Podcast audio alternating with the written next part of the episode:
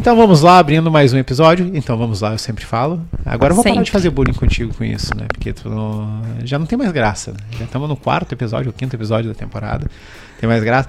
Mas hoje estamos aqui no Empreender Direito Podcast. Relembrando, Revista Liber está com o edital aberto até 20 de novembro. Eu acredito que esse episódio vai ao ar antes de 20 de novembro. Caso ele tenha ido ao ar depois de 20 de novembro, você que está vendo no YouTube, que está me vendo aqui, que eu estou apontando para você, para você mesmo, desculpa, faz parte, só no que vem para publicar.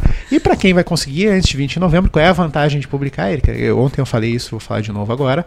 A vantagem de publicar é porque quando você chega numa mesa de Natal, A Erika não tá entendendo nada. desgraçado que pergunta pra você assim: "E aí, o que que tá fazendo da vida?". Quem mandar artigo até 20 de novembro vai poder olhar pra esse tio, filha da mãe, e dizer assim pra ele, ó: "Eu publiquei um artigo em uma revista científica com ISSN rumo ao Qualis". Né? E está Eu tô aqui, chique ó, demais, eu tô eu chique demais. muito chique. Eu agora sou um profissional de verdade. É isso que você vai poder falar pro seu tio. Então, fica aqui o convite. Submetam artigos pra revista Liber. Show de bola, a gente já deu esse recado no nosso último episódio que a gente falou sobre os limites do exercício profissional do advogado. Para você que não conferiu, volta lá porque tá muito bacana. Tem dicas valiosas de como que a gente pode atuar de uma forma ética. E hoje a gente vai falar sobre saúde mental empreendendo. Tema muito bom e justamente com esse monte de limitação, Matheus, que a gente tem que empreender, tem que estar tudo dentro do código de ética. Tem que estar bem no Instagram, Tem que tá bem no tá Instagram. Bem, bem com a família, tem que esfregar na cara do tio que você publicou um artigo na revista Líder. A gente trouxe uma convidada muito especial, nossa amiga maravilhosa, chiquérrima, competente, doutora Erika Andrade. Tudo bem, doutora? Tudo bem, muito obrigada pelo convite. Psicóloga, tem mestrado em psicologia clínica, atua mais ou menos há nove anos na área. E tem um diferencial muito bacana. Já foi advogada, já empreendeu na, na- na nossa área. Então a gente quer muito te dar boas-vindas ao nosso episódio e saber um pouquinho mais sobre a tua história, sobre a tua, a tua jornada, o que fez você chegar até aqui. Obrigada. Bom, pessoal, vamos começar então, né? Para quem não se assuste, né? Que são duas faculdades, né? Assim, Fazer direito e depois ir fazer psicologia, mas todo mundo sabe que é o casamento perfeito, né? É verdade, é verdade. Todo mundo que faz direito chega um momento que diz, ah, eu queria tanto fazer psicologia. Enlouquece. Até porque eu vou dizer assim, sabe que a minha turma da PUC, quando eu entrei, a turma de reingresso, nós éramos 42 alunos, todos já formados, sendo que a metade da turma era formada em direito. Eita, então acho que a gente. Essa, essa profissão. É, A metade era formada. Tinha apenas uma menina na sala que tinha 17 anos que tinha entrado de caloura.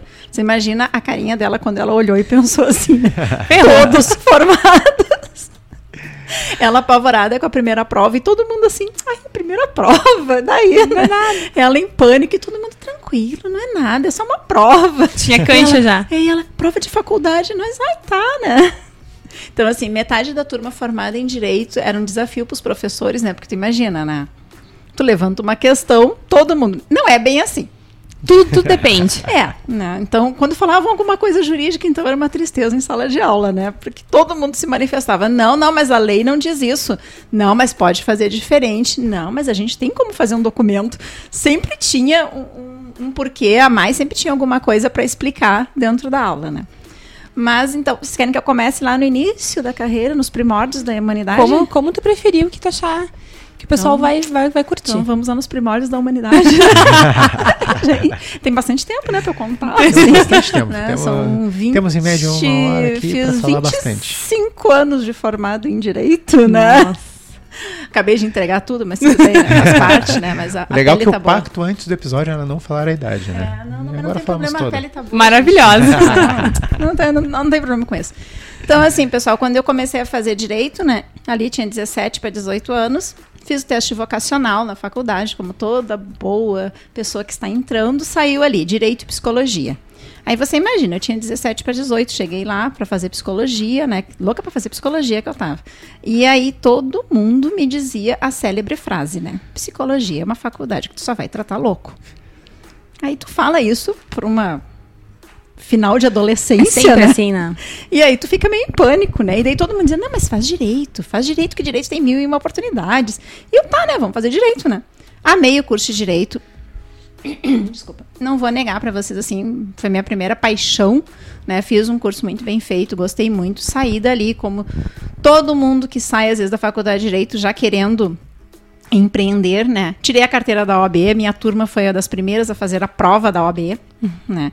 A contragosto, né? Porque nós queríamos fazer valer o nosso direito de estágio, mas não, não teve jeito, né?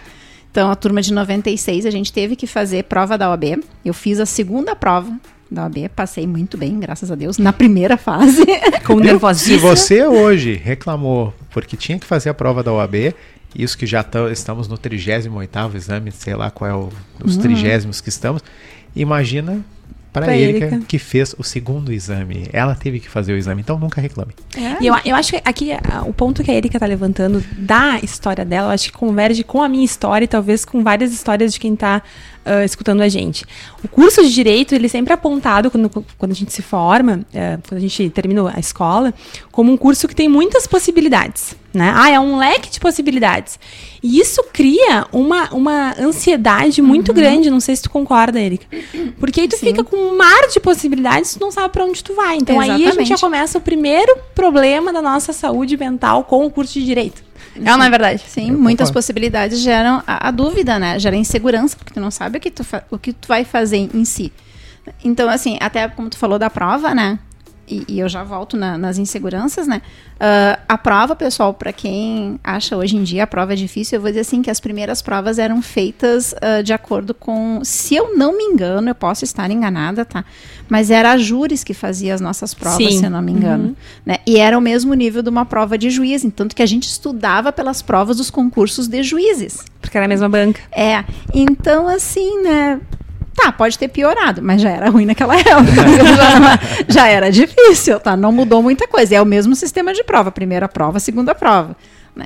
Então, né? Bem-vindos, né? Faz parte. Isso aí. E aí tá, aí passei isso, terminei a faculdade, ah, já aprovada com a carteira da OAB, e juntei meia dúzia de colegas, né? Nós nos juntamos e abrimos um escritório. Trabalhávamos com direito de família, eu e mais uma colega, os outros colegas trabalhavam, um trabalhava com tributário e os outros, não me lembro, não me recordo agora qual área. Isso durou um ano e pouco, foi quando eu conheci meu marido, nessa época, né? Ah, daí no ano seguinte a gente casou, né? Em nove meses nós nos casamos, Rapidinhos. rapidinho, né? E aí depois disso eu comecei a advogar. Mais tarde eu tive meu próprio escritório aqui na Washington Luiz, bem no centro de Porto Alegre. Era um ótimo ponto. Aí trabalhava com direito empresarial, direito comercial, mais ou menos nessa área. Tinha clientes aqui, clientes em outros estados. Foi uma época bem legal. A gente aproveitou muito. Depois a gente viajou para estudar, voltamos. Na volta dessa viagem eu já estava bem mais direcionada a querer fazer psicologia. Né? A gente ficou dois anos fora. Na volta eu estava muito inclinada para psicologia. Daí eu comecei a me dedicar um pouco a isso. E em seguida, eu resolvi que a gente ia fazer a psicologia. Desculpa, a gente não, é eu, né? que na verdade ele fez junto, né? Ah, que eu decidi que eu ia fazer a psicologia. Foi num momento em que a gente estava mudando de casa e eu tive que encaixotar os meus livros do direito. Literalmente, materialmente, É, teve que. é, encaixotar mesmo, pegar aquelas caixinhas do supermercado que você vai lá, monta ela, né? E colocar os livros dentro. E estava eu lá aguardando no meio do ano, assim, os livros lá do Silvio Rodrigues de capinha azul, minha coleção amada do coração, entre outros tantos livros, né? E eu pensei, né? Por que não agora? Né? Por que não entrar na psicologia, já que é uma coisa que eu queria tanto, né? E eu tinha lido alguns livros recentemente de psicologia, assim, né? Eu sempre digo que um dos livros que me fez tomar a decisão foi aquele Quando Nietzsche Chorou e A Cura de Schopenhauer, que é do Yalom, né? Que é um, um- que escreve muito em psicologia e psiquiatria, né? E aqueles livros, assim, foi a, a gota, né? Eu Eu de preciso, livro, preciso seguir é, esse caminho. E eu disse assim, sabe, eu vou fazer. E eu tava ali encaixotando os livros e tudo isso, e eu, tá, é o momento. No meio do ano, juntei minha documentação, fui lá na PUC. Quando é que abre o prazo para reingresso? Ah, agora, em agosto, né? Isso aí era junho, julho. Esperei agosto, entreguei a documentação. Final de outubro, não, é, fiz a inscrição. Novembro para dezembro saiu a lista de aprovação, né? Eu disse, bom, né? Então, bom sinal, né? Fui aprovada, né? Então é para eu fazer. Aí fui fazer a psicologia. Desculpa. Capaz? Só tomar uma aguinha. Viu? Sou bem obediente, lembrei que tem que falar no obediente. microfone. viu? Inclusive Até pra- anunciar a água. Até pra pedir desculpas que eu tomar água. Então, assim, daí eu disse, bom, tá no momento da psico, né? Fui fazer a faculdade de psicologia, cheguei lá, me deparei com essa turma maravilhosa de 40 e, pouco alu 40 e poucos alunos, né? Sendo boa parte do direito, né? Então, tava em casa, né? Sentiu super.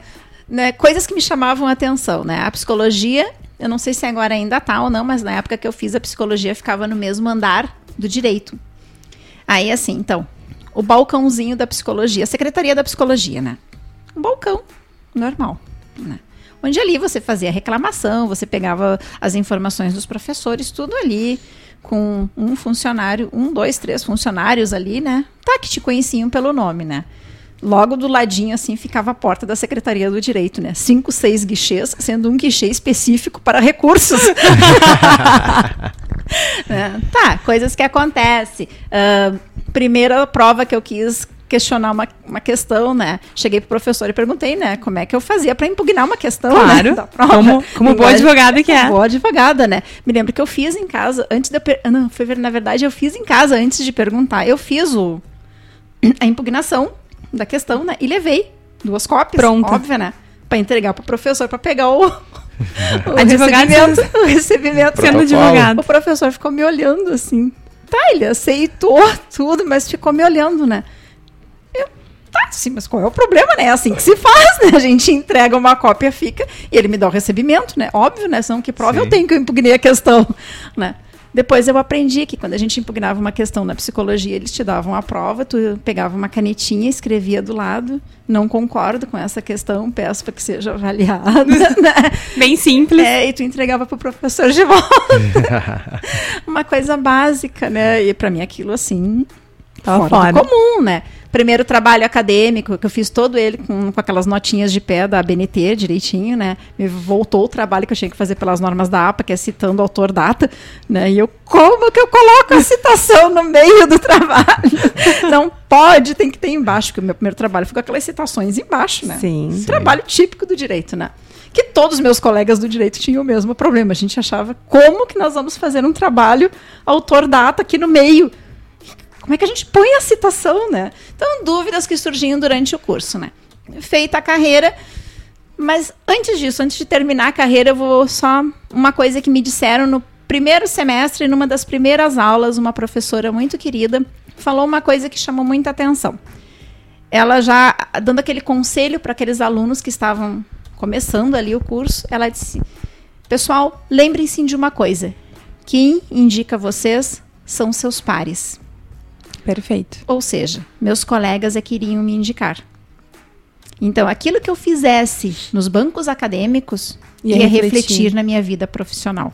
E reflete, porque hoje eu tenho muitos colegas que me encaminham pacientes, né? Porque viram a minha carreira como eu fiz, né?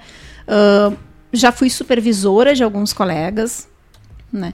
Então, faço a supervisão, né, de, de alunos novos agora, mas também já tive a oportunidade de, de trabalhar junto, em conjunto, com colegas, fazendo supervisão para eles, né.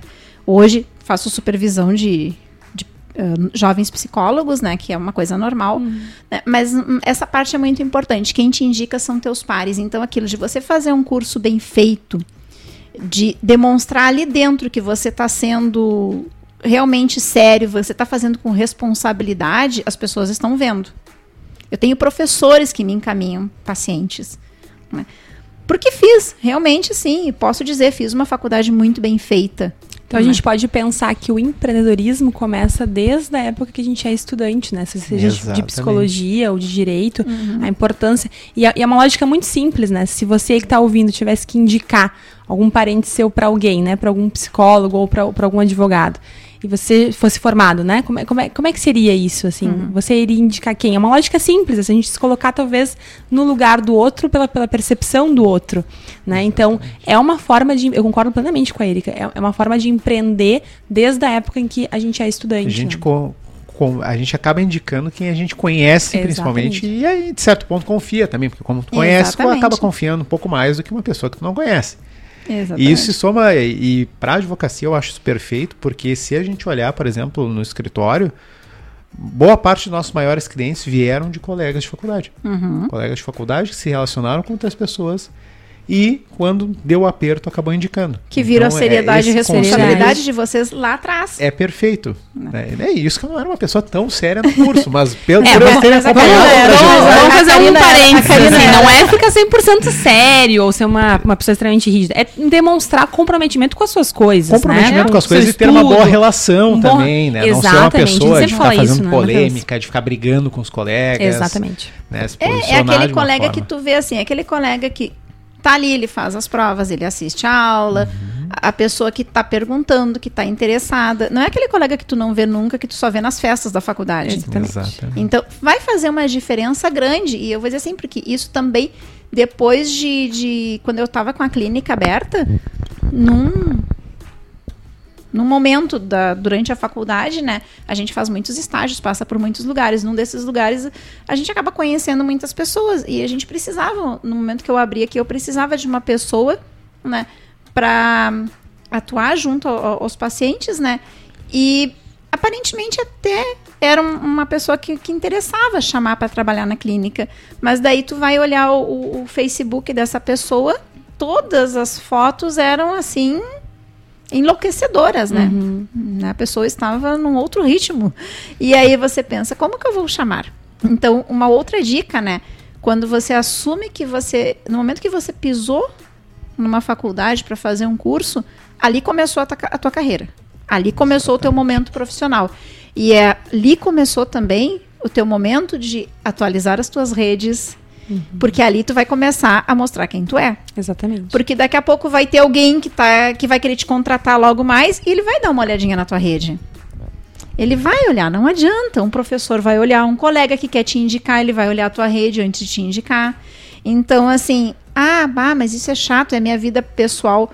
No momento que você assume uma vida profissional, elas se misturam. Elas se misturam. Exatamente. Exatamente. Não adianta. É, Eu sou a, a Erika Andrade, ah, eu sou esposa, sou filha, sou. ah, tô, tô ali, tô em volta, sou amiga, tenho milhares de coisas. Sim. Mas onde eu vou também sou conhecida como uma psicóloga. Exato.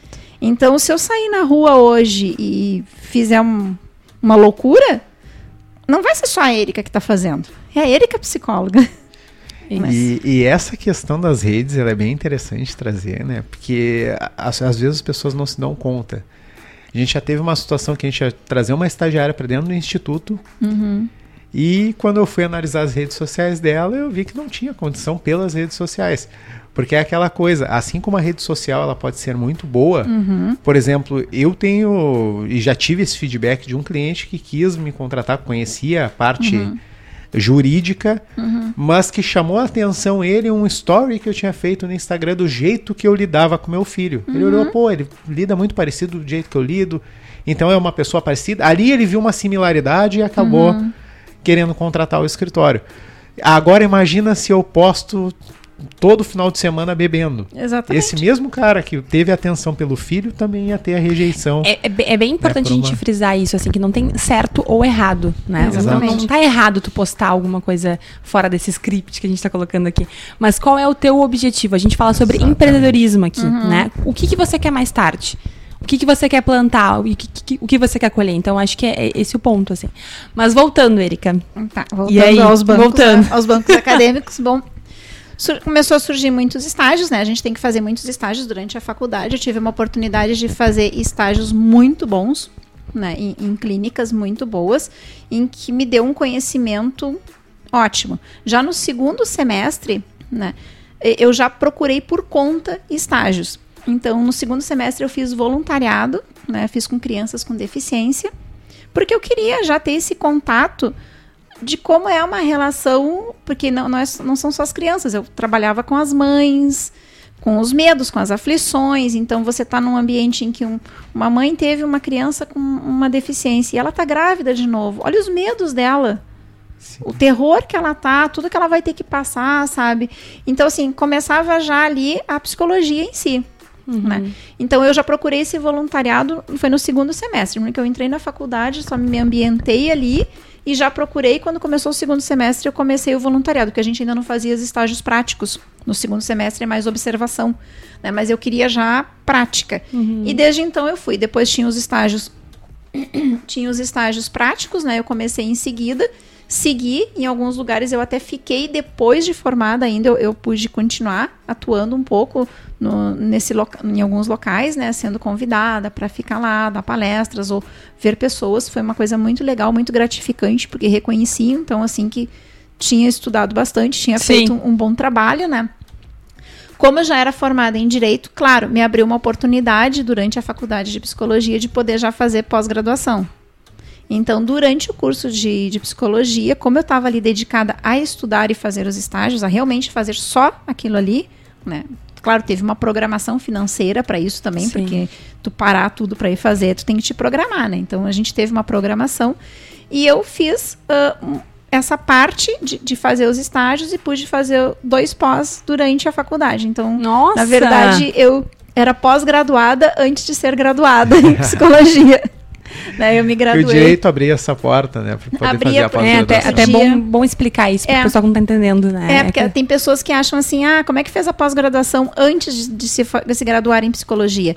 É que uh, algumas pós-graduações aceitam que você tenha em áreas afins, uhum. né? Que você tenha um curso em áreas afins. E aí você pode fazer esse curso de pós-graduação. E eu pude fazer uma pela Fundação de São Paulo, pela Faculdade uh, Estadual de São Paulo, né? E pude fazer outra pela PUC mesmo, uhum. porque eu já era graduanda na PUC em psicologia, então eu pude entrar no curso por também já ser graduada. Né? Ali eles sabiam que eu estava me graduando e, claro, meu diploma ficou condicionado a me formar em psicologia. Uhum. Né? Como eu me formei em psicologia, eu pude Conseguiu já. Uh, os diplomas já de, da especialização. Não havia conflito de horários nem nada, foi tranquilo, né? Então, essa é a primeira parte. Outra coisa que eu acho que é importante, assim, quando teve a mudança de curso, né? A mudança de sair do direito e ir para psicologia, que às vezes é um desafio. Às vezes as pessoas não estão contentes numa área e querem mudar. E todo mundo critica muito. É muito difícil, né? As pessoas criticam, uh, dizem que você está com problemas, que são os teus problemas que estão te levando a fazer isso, que é uma fuga. Uh, todo mundo tem uma teoria. Né? Essa é a parte muito interessante, né? Porque todos têm uma teoria sobre o que você deve ou não uhum. fazer, né? Mas hoje as mesmas pessoas que tinham as teorias hoje dizem, nossa, Ai, como é legal ter feito psicologia, como você está tranquila, como a sua vida é boa, como é diferente. Digo, pois é, né? São mas escolhas, era, né? É, mas era a mesma pessoa que achava estranho eu ter tirado os saltos da, do direito e os blazers do direito, uhum. naquele primeiro momento, para usar tênis né? Calça jeans, camiseta, cabelo puxado para trás, sem brinco, sem anel, sem unha comprida, porque trabalhava em clínicas, tu não pode ter nada não disso. Ter nada, né? Então, às vezes as pessoas do direito me encontravam e acho que pensavam, né? Coitadinha, né? Ela tá tão acabada. e realmente eu tava cansada, né? Porque claro. era bem puxado. Mas no momento que eu tomei a decisão de ir fazer a psicologia, eu perguntei para duas pessoas só, que são as pessoas que realmente teriam peso na minha decisão, né? Minha mãe, que a resposta foi, já devia ter feito. Não sei porque tu não Direto. objetivo. É, quem conhece minha mãe sabe. Né? Maravilhosa. Né? Ela, ela, já assim, já devia ter feito, né? Não sei porque que tu ainda não fez. tá, ótimo, né? E pro meu marido, porque a gente ia precisar uma reestruturação, um né? né? O orçamento, tudo, para poder seguir ali. Então, eu ia parar de trabalhar, tinha que ficar fazendo a faculdade, tinha, tinha que fazer a programação da nossa vida pelos próximos cinco anos, né? E foi também um apoio total. Não, tu quer, vai lá, a gente segura, vamos junto, estamos juntos, né? Não tem problema algum. E foi durante toda a Eu faculdade. Eu acho esse ponto, a gente pode fazer também um gancho aqui interessante, que não é só para a parte de trocar de área, né? Eu vejo muita gente, por exemplo, que quer advogar, que quer empreender para a parte de direito e que também não sabe se vai, se não vai, se tem, tem, tem muitos conflitos e muitas opiniões uhum. que não agregam nada, né? Uhum. Aquela, aquela opinião, assim. Então, eu acho que esse teu exemplo, Erika, da, da, da tua atitude, eu acho que a gente pode passar para o pessoal que está ouvindo, que uhum. de repente quer advogar, que quer empreender, mas sempre tem aquele pai, aquela mãe, aquela pessoa próxima que diz, não vai fazer isso, tu vai passar fome, vai dizer que não tem, Matheus? Tem, né? É, é, é, que isso é a morte do empreendedor, né? É. Todo mundo que quer fazer. O legal é que eu dei uma tossida agora, minha voz bugou. Nós estamos só no total. Voltei agora. Mas isso é a morte do empreendedor. Quando você diz, eu não quero fazer concurso do direito, eu quero advogar. Já vão olhar, vai passar fome. Não faz isso.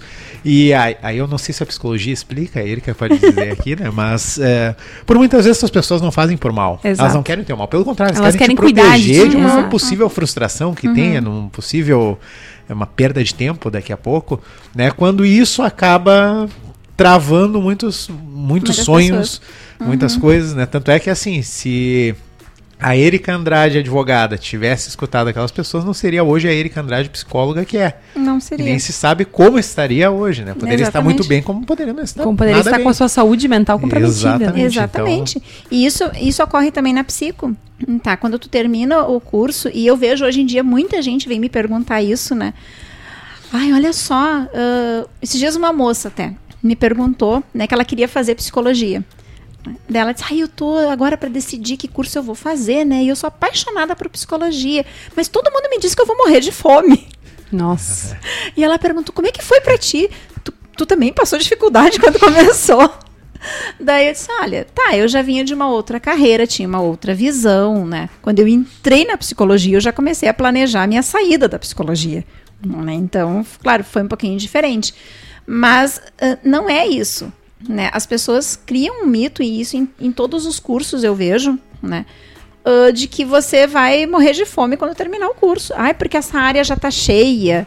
Né? Então, direito, né? Nossa, que é uma faculdade que tem mais gente. Não, né? A gente sabe, né? Gritar ali fora direito, Advogado. é, né? Vai ter. Não vai. So, não, não, acho que não terão outros cidadãos. Só terá, só terá pessoal do direito, né? Tá. Então, assim. ah, mas não é assim. É uma área que tem muita gente? Claro que tem. Mas todo mundo tem seu lugar ao sol. Todo mundo pode fazer o seu diferente, desde que pense em como fazer esse diferente. Estratégias, né? É aquilo, você pisou dentro do curso, ali começou a tua carreira profissional. Ali você tem que começar a pensar o que, que você vai fazer quando tirar o diploma. E não é esperar, ah, tirei o diploma, ah, ok, e agora? Isso é uma coisa que me chama atenção quando eu vou nas formaturas, eu fico olhando para muitos rostinhos assim, né? E eu fico imaginando, né? Será que você já pensou amanhã? Né? Porque todo mundo pensa, a formatura, a formatura, a formatura. Tá, a formatura é linda. Chegou o dia da formatura. Mas é um marco, né? É, tá, chegou o dia da formatura. E segunda-feira? Segunda-feira acabou. Segunda-feira não tem curso mais, não tem formatura, não tem mais nada, gente. Não tem mais Segunda-feira- É a vida real batendo É, na porta. Segunda-feira é você com você mesmo. E aí? Né? E aí gera toda aquela ansiedade, aquele medo que a gente vê muitas, muitos, já vi muita gente, né? Que daí chega também pra mim, né? Hoje como psicóloga, né? Pessoal que chega travado. Ah, porque eu fui fazer, fui começar num escritório e me deu um branco. Ah, eu entrei em pânico, eu tô com síndrome do pânico, não consigo sair de casa, tô apavorado, tô com medo. Ansiedade super elevada, não consegue se colocar daí né? Porque faltou muitas vezes isso lá atrás, né? É- Essa orientação, então, assim, buscar orientação com quem está bem, sabe? Durante o curso, Ah, vá conversar com outros advogados que já estão bem, vá ver como eles fizeram. Escute, sabe? Que nem escute o que vocês dizem ali de início de carreira. É importante que as pessoas tenham essa noção. Escute quem fez para saber por onde que eu vou. Não vou, não preciso seguir aquele passo. Mas se a pessoa fez de uma certa forma, E ela errou, né? Então É. já, já aproveita a dica é, pra não errar também, né? Ou pra poder, Exatamente. de repente, atalhar algum caminho. É, que nem a gente está É. dizendo aqui, sabe? Cuida da tua rede social. Quem te indica são teus colegas, né? Te dedica ao curso. Bom, gente, são três regrinhas assim, ó, de ouro. Que qualquer um pode fazer. E aí, claro, depois vai da criatividade, do, do empenho, da vontade, do- da vocação que tu tem dentro daquela área. né? Mas. E aí eu queria puxar um Bom, gancho, Erika, assim, a gente tá falando muito, assim, do que a gente deve, deve, deve, deve fazer. Uhum. E eu, eu puxei, eu falei pro Matheus, acho importante a gente fazer esse, esse episódio, porque eu acho que a gente tem muito, a gente fala muito aqui sobre obrigações, sobre como que a gente, a gente tem que se posicionar. E ao mesmo tempo, isso gera para nós empreendedores, tanto do direito, quanto da parte de psicologia, quanto qualquer outra Uhum. ah, área que tu tenha que empreender, uma ansiedade, né? Algumas síndromes que tu pode falar muito melhor do que eu e que, e que pouco se fala sobre isso. A gente fala muito que a gente tem que produzir, que a gente tem que fazer, mas a gente não olha para esse aspecto tão importante que é uhum. a saúde mental desses uhum. profissionais. Tu que atua, que tu, né, que, que clínica, como é que tu percebe que esses profissionais estão uh, sentindo essas, essas obrigações? Uhum. E mais do que isso, como é que tu poderia assim passar de uma forma prática para essas pessoas uh, dicas delas poderem se auto-observar, se avaliar, ver uhum. o que, uhum. que não tá tão legal assim, aonde que tem aqueles, aquelas pistas que a gente pode ver uhum. que, não, uhum. que não tá tão legal e, e como que a gente pode melhorar isso para empreender melhor e mais do que isso para se cuidar também, que eu acho que é o ponto principal, né? Uhum. Bom, Karina, uh, como eu te falei, né, tem uma demanda grande que procura muitos assim terminando suas carreiras e indo porque estão com picos de ansiedade, né, com o que eu estava comentando, né, síndromes de pânico, tá, com fobias, né, então coisas que começam a acontecer até quadros depressivos, né, mais graves porque vem assim, o que, que eu vou fazer da minha vida agora? Sim. Então assim, geralmente eu começo com a pessoa perguntando, né, tá, o que que tu pensou? Né? O que, o que que tu esperava? Então a gente traçar assim, primeiro, traçar umas expectativas mais realistas. Né? Eu não posso me formar e dizer assim, ah, eu quero fazer concurso, mas eu preciso trabalhar. Tá? Hoje em dia, para fazer um concurso, eu tenho que pensar que eu vou demorar em média de 3 a 5 anos, porque alguns pedem 3 anos de formado. Então, então tem que fazer mesmo. É, né? então assim, uma média de 3 a 5 anos para tu fazer um concurso de nível mais alto é essa média, porque o teu concorrente está estudando 8 horas por dia e ele não está trabalhando. Muitos não estão trabalhando. Então eu tenho que pensar, eu quero fazer, tá, mas eu é uma expectativa realista se eu preciso trabalhar para o meu sustento? Bom, no momento não. Então, o uhum. que, que eu posso fazer primeiro? Bom, quem sabe primeiro eu tenho que pegar um emprego, então. Ou começar a atuar, ou então fazer um concurso de nível mais simples, em que eu possa fazer que peça apenas ensino médio. E que isso vai me dar para eu me manter para manter a minha subsistência, manter o meu estilo de vida, e aí com calma eu posso estudar para outra coisa. Então já começa por aí. Quais são as tuas expectativas, o que, que tu deseja? O que, que eu faço também muitas vezes? A gente já faz um planejamento. Então, sugiro, faça um planejamento da sua vida. Papel mesmo, assim, sabe, pessoal? Ou computador, se gostar, né? papel, às vezes, papel, às vezes, é mais fácil da gente visualizar. Eu adoro, eu né? amo. É, a pessoa do direito toma papel, né? Então a gente tem que dar ênfase a isso, né? Nós somos a geração do papel, né? Então, assim, uh, pegar ali, pega o seu papelzinho, faz um esqueminha na folha e organiza. Né? Coloca as tuas metas a curto, médio e longo prazo. Hum, tá? Parte mais importante. E para aquela pessoa assim, Erika, que diz assim, eu não tenho meta. O que, que, que, é a dica que tu dá? Porque eu escuto bastante isso. Ah, mas eu não sei para onde eu vou. O que, que eu, como, é, como é que a gente pode visualizar isso? Tem alguma uhum. dica que tu pode passar pro pessoal? Acho que esse que não tem uma meta ainda, ele tem que conversar com algum profissional da área né, que ajude ele a encontrar as metas. Esses propósitos. Exatamente, esse, porque esses... ele tem alguma meta. Então, digamos assim, chega para vocês uma pessoa recém-formada, uhum. né? Vocês vão começar a conversar com ele vão, e ele vai dizer as metas, porque ele pode não ter elas ainda concretizadas. Sim. Mas no momento que ele começar a falar, ele vai identificar. Então a gente fa eu faço muito isso. Eu, a gente estabelece quais são as metas a curto, médio e longo prazo. Conseguir identificar, né? Pode demorar. Então assim, converse com alguém que já tem experiência na área. Pode às vezes não ser propriamente na área do direito, né? Pegue alguém que tenha conhecimento nem que seja de outras carreiras. Essa pessoa vai te dizer algumas coisas, isso vai te dar links que tu vai dizer, hum, tá, mas eu, então eu poderia fazer de tal forma. Ah, isso pode ser uma meta. E essas metas de, de curto, médio e longo, mais ou menos quanto tempo em, em anos, assim? Eu acho que uma, me, uma meta de curto prazo, geralmente ela é de meses. Meses. Né? Então, assim. Então, seis a, meses ali? É, até uns seis meses. Daí uma, me, uma meta já de médio prazo, um ano, um ano e pouco, e uma meta de longo prazo, ah, eu quero passar no concurso.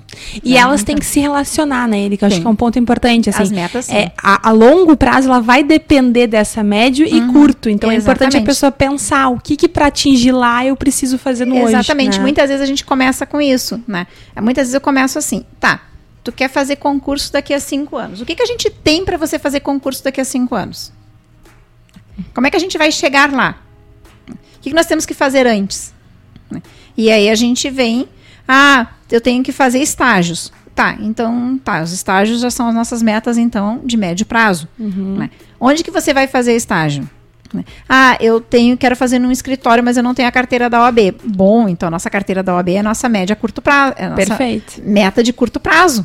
né? Então vamos primeiro tirar a carteira. Segundo passo, você quer advogar nesse meio tempo. Então tá, então vamos procurar um escritório. Essa é a nossa meta, médio prazo, para chegar nos três anos e você conseguir chegar lá estudando, fazendo tudo. Feitas as metas, geralmente a gente estabelece um cronograma. Eu gosto de estabelecer um cronograma, porque hoje em dia eu vejo muitas pessoas assim procrastinando muito, muita dificuldade de conseguir manter um foco. E isso é importante, eu gosto de falar sobre isso, Erika, porque eu sou uma pessoa extremamente procrastinadora. Tenho, tenho dificuldade nisso e é uma luta diária que eu tenho. Aham. É, isso não, não tá ligado com o fato de tu ser menos que os outros, né? Não. Eu Acho importante fazer esse parênteses. Mas sim porque alguma coisa não, não tá bem certa ali. Eu queria que tu falasse um pouquinho sobre isso. A procrastinação, ela tem, digamos assim, eu posso ir para vários lados com essa palavra. Sim. A procrastinação vai ocorrer quando eu tenho medo. Então, aquele aluno que não termina nunca a faculdade. O medo da formatura, o medo da pressão que vem quando se formar. Ah, mas os pais não pressionam, ninguém pressiona. Não, Ele- ele com ele mesmo. pressiona. Né? E a autopressão é a pior que tem. Né? Porque alguém está te pressionando, você responde. Agora, quando é você se pressionando, que você tem que ser a- a- o máximo, né, você começa a procrastinar aquilo ali, você começa a empurrar. E começa a acontecer coisas no meio do caminho. Eu pego Covid, não que tá, hoje em dia todo mundo pega, né? mas tudo bem. Mas, ah, eu tenho gripe, eu tenho dor de garganta, eu... O corpo começa a dar O os sinais. corpo, né? A psicossomática, né? O teu corpo começa a aparecer tudo. E, tem que- e para quem não Ó, acredita... o Matheus com coisinha no olho aí. Eu- Aê! Eu escutei, eu escutei essa semana uma coisa que eu achei fantástica, que era que não existe maior crítico na vida do que nós mesmos, né? Sim, Que a gente, mas que é. a gente se autocritica muitas vezes, tanto é que muitas vezes alguma pessoa nos olha na rua de um jeito assim. A gente já a, pensa, né? Eu tô a pessoa só tava olhando, né? Esses tempos alguém veio um rapaz assim me, me dizer: Não, porque teve um dia que tu me olhou torto. E eu. Não, mas como é que eu te olhei? Aí ele fez assim, não, com o olho assim.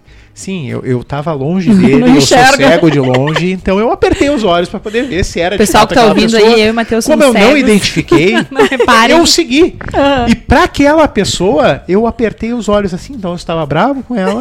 e como eu visualizei, apertei os olhos e saí pro outro lado, é porque eu não queria falar com ela. Né? E aí ele disse, não, e eu comecei a repassar minha vida, eu, pai, que aquela vez ele me pediu um favor e eu não dei. E eu fiquei me massacrando com aquilo, eu, nossa, pra te ver, né? Eu era porque era cego. E tu se automutilou até vir falar comigo aqui É. três meses Isso é depois. pensamento disfuncional, a gente chama. e um dos primeiros pensamentos disfuncionais que a gente tem, o primeiro da listinha, tá? Quando eu, eu entrego as listinhas para as pessoas lerem, tá? Ah, o primeiro pensamento disfuncional é a leitura mental. Eu sei que você está pensando. Isso é incrível. E é um ego, né? É, não. E a gente tem uma capacidade ótima. Alguém passa e nos olha. Pronto, bastou, né? Pronto. Ou eu tô errada, ou a pessoa me. é. O que, que a pessoa tá pensando de mim? Por que, que tá me encarando? Essa pessoa não tá, essa pessoa tá olhando pro lado. Parada! E você está no ângulo de visão dela. Não, né, ela não está te olhando. Você, você que se colocou no ângulo dela. Então, assim, é a leitura mental, né? Essa é uma disfunção básica. 99,9% da população tem. E, tá, e também atinge muito pra essa questão de procrastinar, então, Erika. Sim. Então, voltando ali da, da procrastinação, né? Então, assim, de eu ah, ter esse medo, o medo da, auto, da autocobrança, o medo da, da autopressão, né? Faz com que você acabe procrastinando algumas coisas.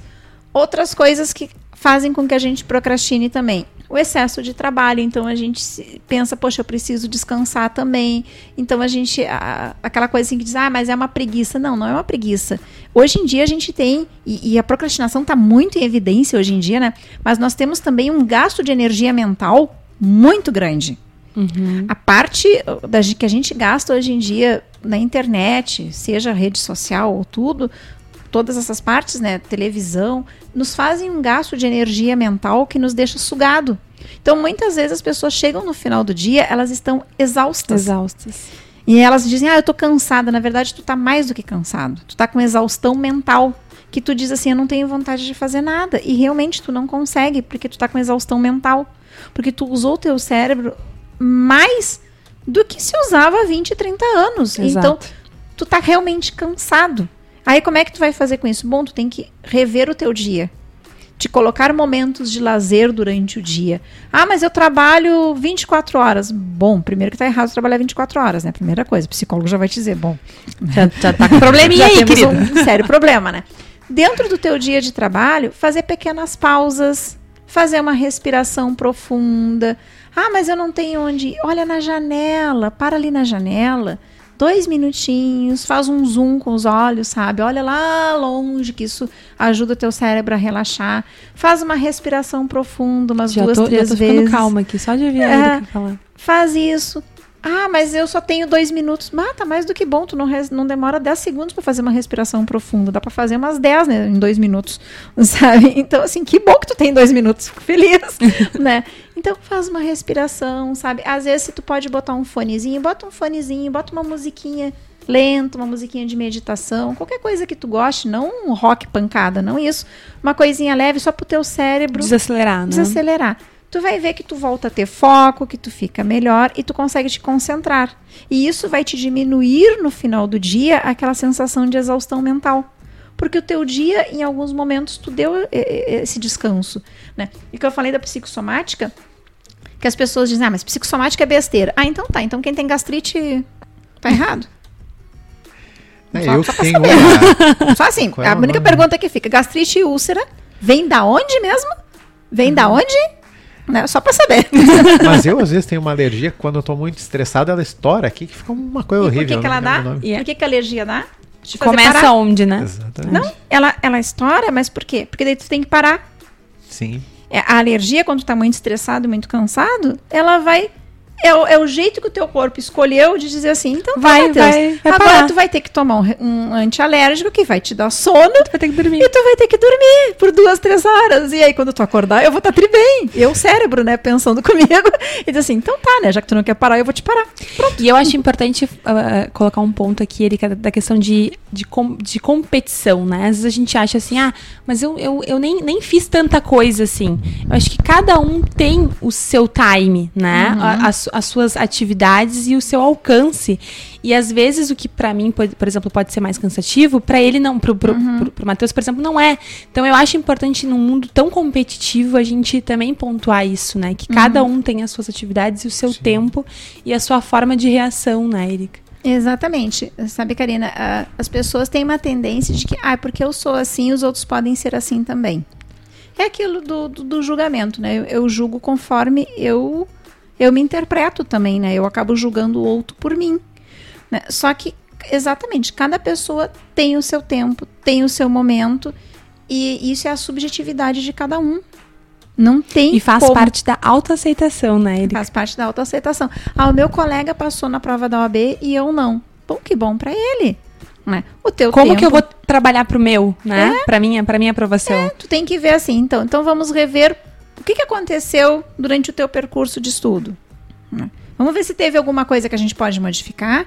Ah, não teve. Bom, e o que, que a gente pode melhorar então? Se não teve nada que se modificou lá atrás, o que, que a gente pode modificar? Talvez mais horas de estudo, talvez uma outra forma. Ah, mas o fulano estudava duas horas e passou na prova. Eu estudo oito e não passo. Bom, gente, é a capacidade de aprendizagem de cada um. Exatamente. Nós não somos iguais, né? Se a gente fosse igual, era robô, era barbada, né? Não é, a gente só trocava o chip, que maravilha, né? sabe? Não, cada um tem um, um tempo, Um tempo. tem uma necessidade de aprendizagem, tem gente que acumula conhecimento, tem outros que têm memória fotográfica. Então, assim, é a forma como tu vê o mundo e como o mundo se apresenta para ti e como tu absorve isso. Perfeito. E a gente não tem como se, se comparar a ninguém. Eu sempre falo para as pessoas que a gente só pode se comparar com a gente mesmo. Então, assim, às vezes as pessoas dizem, ai, com quem tu te compara, quem tu gostaria de ser? Eu digo, olha, eu gostaria de ser eu mesma. né? Eu na minha melhor versão, essa que eu É, gostaria né? de ser. Eu gosto de me ver comigo mesma, né? É muito legal assim, porque eu, eu me comparo lá em tal época e digo, gente, olha só que legal, né? Como tá diferente. Como evoluir. Né? Então, assim, pegar um texto que tu escreveu há 10 anos e olhar, né? Às vezes tu te surpreende, né? Diz, nossa, eu escrevi isso, que legal. Ou então, nossa, eu escrevi isso, sabe? Como eu podia escrever melhor, que bom que hoje tu pode escrever melhor do que ontem, né? Então, assim, não dá pra gente se comparar, que nem eu vou querer me comparar com você. Você é mais alta que eu, eu sou baixinha. Então, assim, já começa por aí. Já começa aqui, né? Nós Começou não mal somos já. iguais. É. né? E nunca vamos ser. Eu E posso que bom ter- que não, que não somos, né? eu posso ter é coisas que eu admiro. Ah, então, ai, Karina, eu acho teu cabelo lindo, né? Bom, será que eu, que já sou morena, posso tentar ter um cabelo parecido? Talvez sim, né? Agora eu posso dizer, ai, a Gisele Bint é linda, né? Eu quero ser que nem ela. Bom, Aí já fica um pouquinho mais difícil, né? vamos ter um problema, né? Ela é loira, eu não sou loira. Então, a cor da pele dela combina com ser loira. A minha já não combina. Meu olho não combina. Ela é alta, eu sou baixinha. né? Pô, a gente tá totalmente diferente. Ah, mas eu admiro a Gisele Bint. Que legal, isso sim. Eu admiro a forma como ela faz as coisas. Eu posso tentar fazer isso? Sim. Né? Então, ah, eu admiro que ela faz meditação de manhã. Eu posso fazer meditação de manhã? Posso, se eu me organizar no meu horário. Eu acho que o- tudo que você está falando aqui, Erika, é, fecha muito com organização Uhum. e com confronto com a sua realidade. Autoaceitação de você e da sua realidade. né? Exatamente. E eu queria muito. eu não sei se o Matheus quer, quer falar alguma É, coisa. A única coisa que eu queria falar, até porque. É, se hoje. É, é por isso que esse episódio é legal, porque aí tu vai escutando a Erika falando e aí tu vai puxando na cabeça assim. tu vai vendo coisas. tudo que tu tá Se fazendo. hoje, não, é se hoje o instituto tá da forma que tá, foram pelas metas e submetas, metas de médio e longo prazo que eu fiz junto com a Erika em 2018 ou 19, não me recordo agora Hum, Acho qual que foi, foi, a data. é, A gente 2018, eu sentava e ficava fazendo todos os traços, tudo, e foi pensando até sair do papel o instituto. E ao mesmo tempo, agora quando ela falando essas questões de meditação, tudo, eu fico pensando, né? Também vai muito da importância que a gente dá, porque tem horas que a gente pega e escuta alguma coisa, ah, é, é legal parar dois minutos, aí fica pensando, não, eu não tenho dois minutos. Mas para ficar no celular eu tenho duas horas do meu dia. Né, Tipo, o meu, Se for somar cada vez que tu olha o teu celular. Exato, né? daria tempo de fazer isso. Né? Eh, eu e tu, agora, até pouco tempo atrás, dizia: olha, a gente não tem tempo para fazer exercício. E a gente pegou basicamente. É ali prioridade, duas horas do nosso dia. A primeira coisa que a gente faz hoje é isso. E até quando você estava falando da procrastinação, foi- eu, eu sinto que hoje eu estou muito menos procrastinador, sendo que, como eu estou comprometendo quase duas horas do meu dia com exercício Uhum. e calma, depois uma meditação de 10 minutos que eu estou fazendo Na ali. sauna, chique. Na sauna ainda, né? Ah, Na Deus é tem chique, sauna, gente eu vou pra chique, é sauna coisa ali nível, né, e faço a meditação durante a sauna no quentinho ali, parece que voltou pro útero da mamãe. Nossa. É- é- essa aí ficou, ficou legal pro pessoal do que, YouTube. olha que eu vou ter que chamar a Freud. né? olha que eu sou TCC, mas eu vou ter que chamar a Freud. Mas é, como as coisas, às vezes, é, a gente não dá importância. Eu achava assim, não, o exercício ele vai ser para estético. Co- Voltei a fazer agora para uma questão de saúde.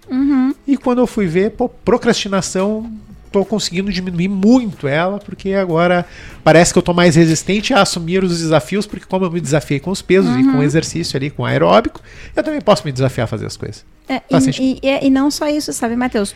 Tu te colocou no teu horário. Exato. Porque isso é uma coisa também que quando eu, eu peço para as pessoas, né? Ah, então vamos fazer um cronograma de horários, né? As pessoas me apresentam um cronograma assim, lindo. Ah, mas rígido, né?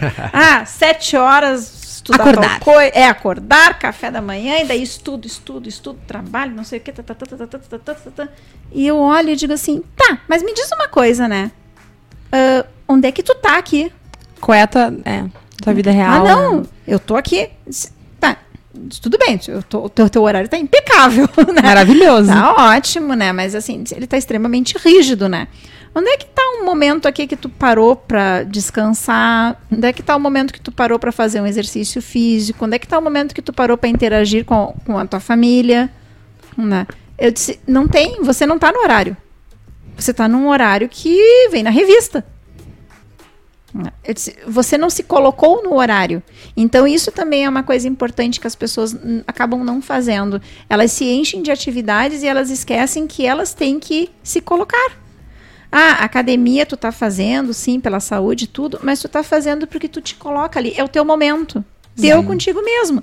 Tu vai lá, tu faz o teu tua, tua ginástica, depois tu pega, tu vai ali, faz a tua meditação. Quando tu terminou aquilo ali, teu dia vai começar. Exato. Porque tu tá leve, tu tá tranquilo, tu te colocou, tu conseguiu ter o teu momento. Então, assim, que a gente estava falando, né? Então, das metas, daí fazer um cronograma, né? Te colocar nesse cronograma, fazer um cronograma humano, como eu digo, né? Que você se coloque nele flexível, que você entenda que nesse período em que você vai estar uh, estudando ou te preparando para uma prova, ou te preparando para abrir teu escritório, alguma coisa, tu vai ter aniversários, pessoas vão ficar doentes, tu vai ficar doente, tu vai ter festas, tu vai ter que tu vai ter relacionamentos, tu vai ter muitas coisas e tu tem que pensar nisso uhum. e não te fechar para todas essas coisas. Né? E voltando ali então ao período de se forma, e aí, o que, que eu faço, né? Que era o que a gente estava. Então, essa dica de estabelecer as metas, fazer um cronograma, falar com pessoas experientes, né? Para tu ter essas ideias de como seguir, né? E fazer esse planejamento, sabe? Desde lá do início. O que tu queres? Eu queria muito te ouvir, assim, de uma forma bem objetiva. Uh, quais são os principais sinais que hoje tu, tu observa uh, que as pessoas uh, estão dando, né, nessa, nessa rotina frenética de empreendedorismo e que a gente pode pensar assim, isso aqui é um alerta de que tu precisa rever alguns pontos ou que tu precisa de terapia. Todo mundo precisa de terapia, né, Erika? Mas, assim, sinais, assim, que a gente pode botar um marca-texto que tu observa que, que, que, que a pessoa tem que se atentar. Quando ela vê que ela não está conseguindo, né? Como eu falei, começa a ter síndromes de pânico, começa a, a ter medos, medos infundados, né? E outra, quando você vê que você está tentando uma coisa e não está dando certo. Uhum. Né? Então, Isso eu, nos, nos, mais diversos campos, né? Todo campo. Qualquer área que você vá, né? Então, você começou alguma coisa, não está dando certo. Bom, claro, você tenta algumas vezes, você tem que insistir um pouco. Mas se você vê que não tá, então você tem que parar e avaliar por que, que não está dando certo. Eu estou preparado para aquilo ali, né? Uh, eu estou no local certo. Eu, eu, quero fazer aquilo. Exatamente, eu quero fazer aquilo, eu, eu quero essa função, eu estou na função certa. Né? E não ter aquele medo de muitas vezes voltar. Uhum. Né? Que isso é, é, é, o pior, assim, que todo mundo. Isso era uma coisa que as pessoas me diziam, mas tu vai voltar para os bancos acadêmicos depois já de adulta, né? Não era bem adulta que me diziam, né? Mas... É que a gente nunca volta, né? Também tem isso. Não tem como a gente ser, a gente retroceder, né? É. A Erika que foi, que começou um novo, um novo curso já era uma Erika advogada, uma, Sim, né? E, não, já tinha todo, todo um preparo. Tava ali, mas se colocou novamente naquela posição de estudante para aprender. Exatamente. Né? E não ter essa vergonha, porque tem muita gente, que, e eu acho que vocês devem ver isso também, advogados às vezes já formados, que partem de uma ideia de que eu já tenho que saber. Exatamente. Né? Eu tenho que saber. Não, como é que eu vou chegar lá e dizer que eu não sei? Bom, gente, dizendo, né? Você não tem essa obrigação toda de saber. Isso é um peso, né, eu, também. Eu Sim. tenho uma mentoranda que ela, ela ama dizer assim, ah, é, como é que eu não sei isso? Eu queria saber isso que nem tu sabe. Eu sempre falo para ela, olha a trajetória que eu tenho, o tempo que eu já tô uhum. para saber. Ah, não, mas é que eu tinha que saber porque eu me formei. Eu, não, meu filho, uma coisa é o que você aprende na faculdade ali, a coisa teoria bonitinha, uhum. né? Outra coisa é o campo de batalha. Mas você tá na mentoria exatamente por isso. Uhum. Até por isso, quando tu fala assim, ó, fala com pessoas mais experientes, é, eu sempre levanto essa bandeira. Uhum. É, tem um mentor. E o mentor pode ser uma pessoa que ou você tem acesso você uhum. pode ir lá na Erika para ser tua mentora, pode vir no Matheus, ser o teu mentor, na Karina. Mas se você não tem acesso a essa pessoa, essa pessoa que você gostaria que fosse seu mentor, uhum. use livros para isso. Exatamente. Os livros são o conhecimento as biografias, do mentor as biografias são ótimas. Que vai te auxiliar nessa trajetória, uhum. vai te dar um norte, né? E você tem como aprender. Exatamente. Não, e, e, esse é um medo assim que as pessoas têm muito da, da coisa de eu saber tudo, né? Ou então, até mesmo, né, vocês falaram antes ali, antes da gente começar, né, sobre o Mauro, né, meu marido, uh, as pessoas às vezes vêm também, né, e, e tem uma ideia, assim, de que, ah, é doutor, né. Ai, como é maravilhoso ser uhum. doutor, né. Gente, não é assim que se chega ali. Exatamente. né? Tem e as pessoas uma... também é e também me vem assim como psicóloga, né? Ai, olha só, né? Ela tá sempre de salto, tá sempre bem arrumada, né? Como é bom ser faculdade. Olha só, vou fazer essa faculdade, é maravilhosa. Tá, gente? Teve muita sapatilha, muito tênis, muito suor, muita camiseta suada, sabe? É os corres, né? O famoso é. corre. É, como diria, o, como diria o, o, filósofo jargão da internet agora, né? Quem vê close não vê, vê corre. corre. É, mais ou menos isso. Então, assim, não foi assim. Teve muitos dias, boa parte levantando 5 horas da manhã, coisas assim. E, e a mesma coisa serve para quem está em qualquer área, porque tu vê o resultado, tu vê lá, ah, o fulano, olha como ele está bem. Sim, ele está bem, mas se trabalhou para chegar ali. Então as pessoas têm uma ideia, alguns, né, de que é muito fácil também. né? E aí, quando se deparam com a primeira dificuldade, ficam frustrados e, recu- e- e recuam.